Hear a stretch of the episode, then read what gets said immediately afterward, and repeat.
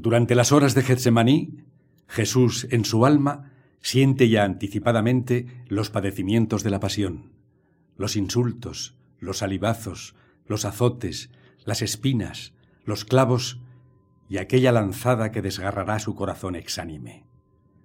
Sufre también porque su divina omnipotencia queda como atada y sujeta, hasta eso llega el amor de Dios, a nuestra miseria humana y se ve zarandeada en pellones y escarnecida por las bofetadas. Muchas veces en el trato con los demás somos testigos de la tristeza y angustia de personas que sufren ante situaciones difíciles de su familia. Es tan común que se han acuñado frases en todos los idiomas para expresar o resumir esas reacciones.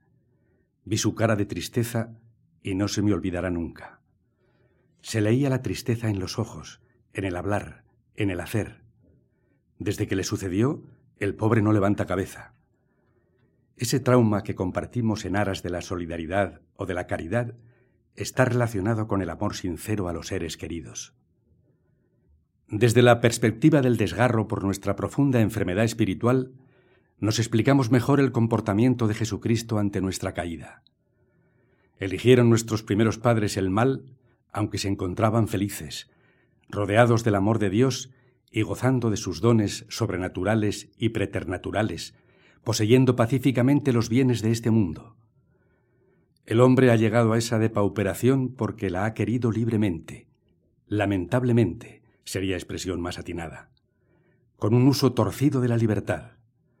Nuestros primeros padres tocaban la felicidad con sus manos y la malbarataron y la arrojaron muy lejos, colocándose a una distancia de Dios incolmable ya para la criatura. No nos movemos las mujeres y los hombres de hoy con mayor cordura. Por desgracia, seguimos asumiendo esa postura tantas veces con un mimetismo sin razón. A pesar de nuestros descalabros, Jesucristo nos ha recuperado la vida, nos concede su gracia para que la hagamos fructificar e inexplicablemente continuamos reaccionando con inconsciencia. Escogemos el descamino, los desvaríos, con una actitud de desprecio hacia el bien, hacia el mismo Dios, Resulta muy comprensible la tristeza y la angustia de Jesucristo ante nuestra insensatez y falta de lógica. Se podría decir que este irracional comportamiento ofrece, por contraste, un motivo de credibilidad en la infinitud del amor y en la misericordia de Dios Padre, porque, comprobada nuestra tozuda aversión al bien, debería concluir con la más lineal de las deducciones. Si los que han sido creados para ser míos, participando del amor que me une a mi Hijo muy amado, se empeñan en apartarse de mí, les abandono a su triste destino. Pero no quiso ni quiere proceder así. La tristeza y el agobio de Cristo muestran hasta la saturación en qué grado se interesa por todos los detalles de nuestra vida personal. Se explica también esa gran congoja del Redentor en Getsemaní por la fina percepción de la realidad a la que llegaba con su nobilísimo entendimiento humano. No existe justificación en el embrutecimiento voluntario de sus hermanos, y aunque él todo lo suplió, su corazón dilatado de amor padecía más y más por nuestra patológica elección del mal, como si fuéramos alérgicos a la manifestación de la bondad. Contempló cómo dilapidábamos los incomparables tesoros del cielo, y nada más razonable que le doliera hondamente tanta inconsciencia. Apliquemos la inteligencia sinceramente para intentar hacernos cargo del desconsuelo del Señor en aquellas horas. Cuando hemos sido testigos del destrozo de vidas físicas, de bienes terrenos o de obras de arte, hemos tratado de evitar esos atropellos, si estaba a nuestro alcance, con una cierta indignación y pena. Si no lo hemos logrado, hemos lamentado estupefactos ese pobre espectáculo. Sin rencor, con el perdón cristiano por adelantado, Basta volver los ojos a las destrucciones que han asolado el planeta durante el siglo XX. Aunque se trate de sucesos pasados, nos produce gran congoja la maldad de que somos protagonistas los hombres. En no pocas ocasiones, esos desmanes nos dejan hasta un pozo de agobio permanente. Con todo su relieve se presentaron ante Jesús las atrocidades brutales de la humanidad que resultaban inconcebibles a su naturaleza perfecta.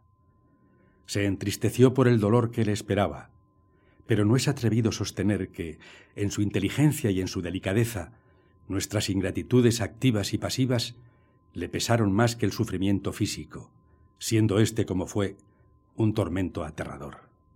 Si todo lo hizo bien, qué expresivos y elocuentes debieron ser para aquellos discípulos su tristeza y su desasosiego externos e internos. Lo sintetiza muy precisamente la imagen del profeta recogida en el canto de adoración a la cruz el Viernes Santo. Pueblo mío, ¿qué te he hecho? ¿O en qué te he contristado? Te he dado todo mi ser, repite sin cesar a cada uno, ¿y cómo me has tratado? ¿Cómo me tratas?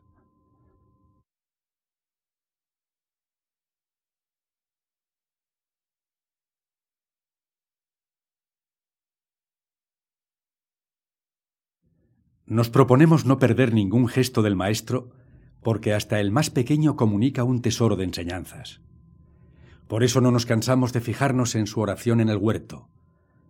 Ha transcurrido una jornada intensísima de trabajo y de entrega en la que amó a los suyos usque ad finem.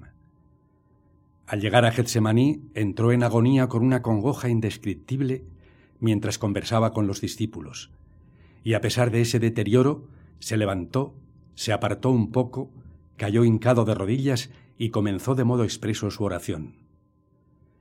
Puso en acto un esfuerzo agotador hasta inclinarse rostro por tierra, puntualiza San Marcos, para que todos sus sentidos y potencias de hombre perfecto entraran en el diálogo con el Padre.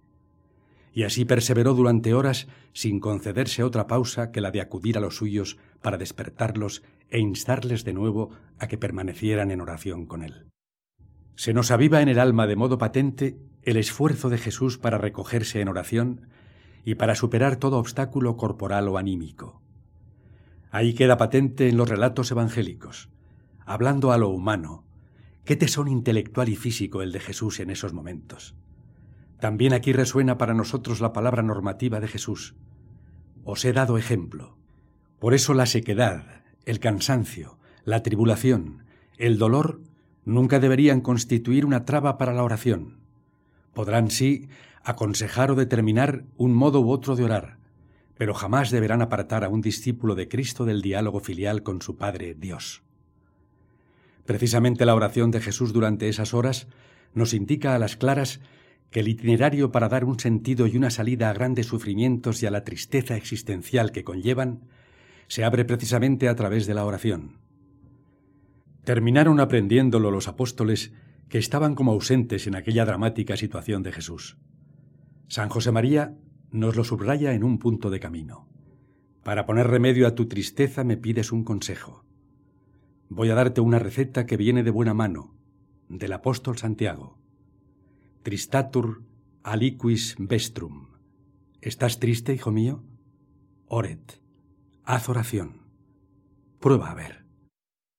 Una oración será a veces la nuestra, en circunstancias personales difíciles, que descubrirá su modelo exacto en estas horas de Jesús, cuando nos hallemos atribulados y como seca el alma, apenas con la posibilidad de dejarse llevar de la fe desnuda, y repetir como Jesús, una vez y otra, la misma frase. Él repetía al Padre, que no se haga mi voluntad sino la tuya. También a cualquiera de nosotros, en un determinado momento de tribulación, podría suceder que sólo seamos capaces de musitar e insistir Jesús, Jesús, Jesu, fili Dei, miserere mei peccatoris. Pero de ordinario, nuestro esfuerzo irá dirigido a superar la tentación de no dedicar el tiempo previsto a la oración para ocuparnos de otras cosas más urgentes. Y una vez rechazada esa equivocación, tratemos de mantener la atención en el Señor y contarle nuestras cosas, aunque aflore el razonamiento falaz de que, al hablar con Dios, lo nuestro tiene escasa importancia. Ese poco hay que exponérselo por entero. Si la oración de los cristianos se forjara con esta intensidad, ¿cuántos propósitos se cumplirían?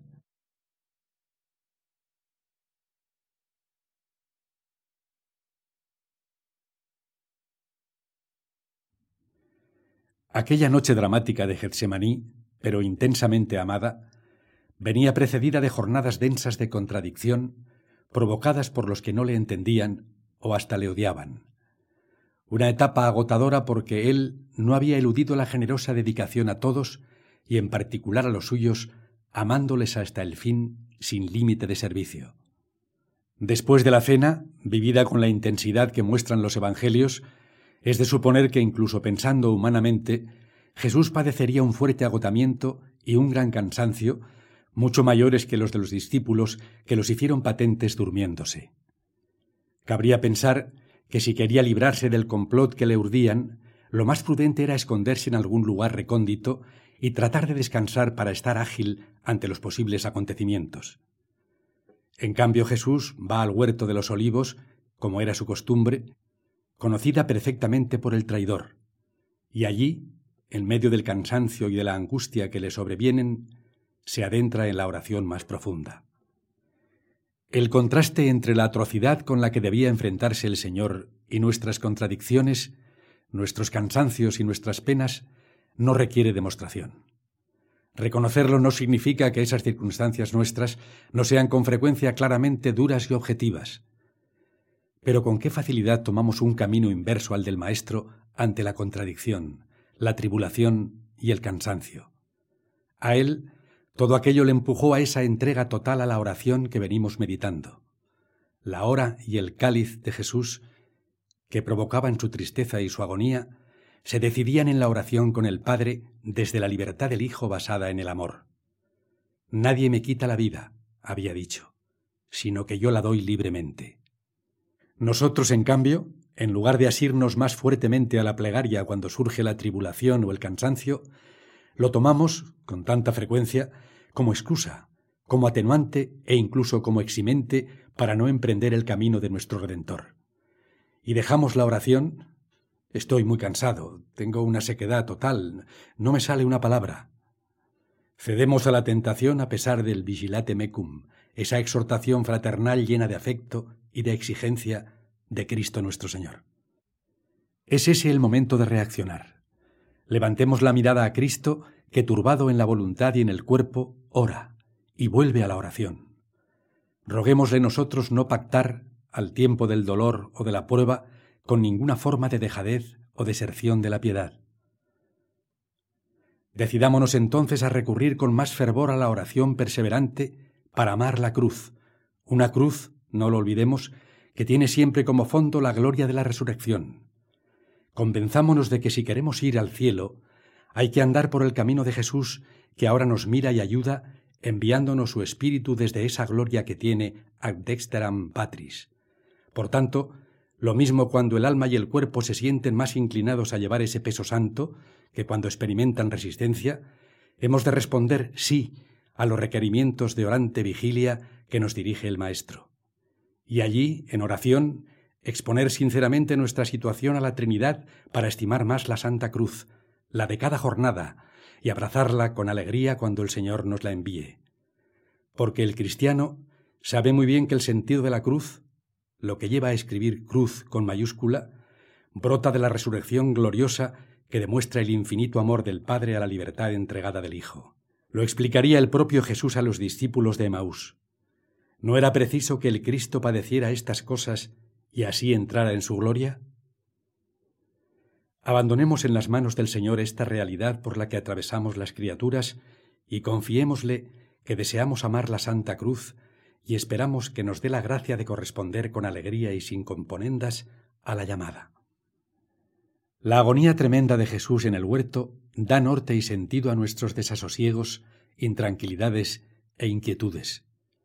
Son debilidades propias de la naturaleza humana que en sí no alejan de Dios, pero que pueden distanciarnos de Él si no se encauzan debidamente. Por ahí quiso pasar Cristo, que tan cerca está de cada uno.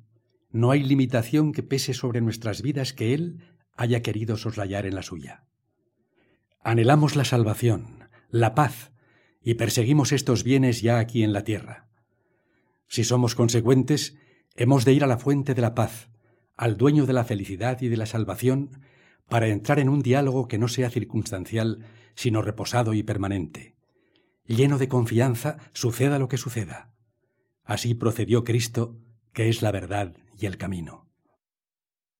Si la falta de paz, si la intranquilidad se convierte en característica habitual de nuestra vida, puede constituir una señal clara de que no nos refugiamos en Dios, que no le permitimos que entre de verdad en nuestra existencia, siendo así que, cuando Dios te visite, sentirás la verdad de aquellos saludos.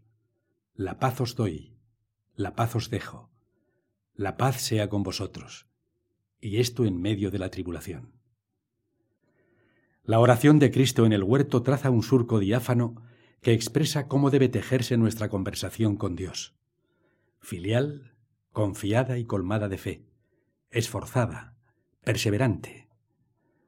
En Getsemaní, la agonía de Cristo va increciendo porque sabía que era llegada la hora y que el príncipe de este mundo atacaría con su horrible tentación más fuerte que en el desierto y que pretendía asestar el golpe definitivo, pues buscaba apartarle de cumplir la redención del hombre, presentándola como imposible, mostrándole el mundo de todos los siglos terrenos con su inacabable reata de pecados y de maldad.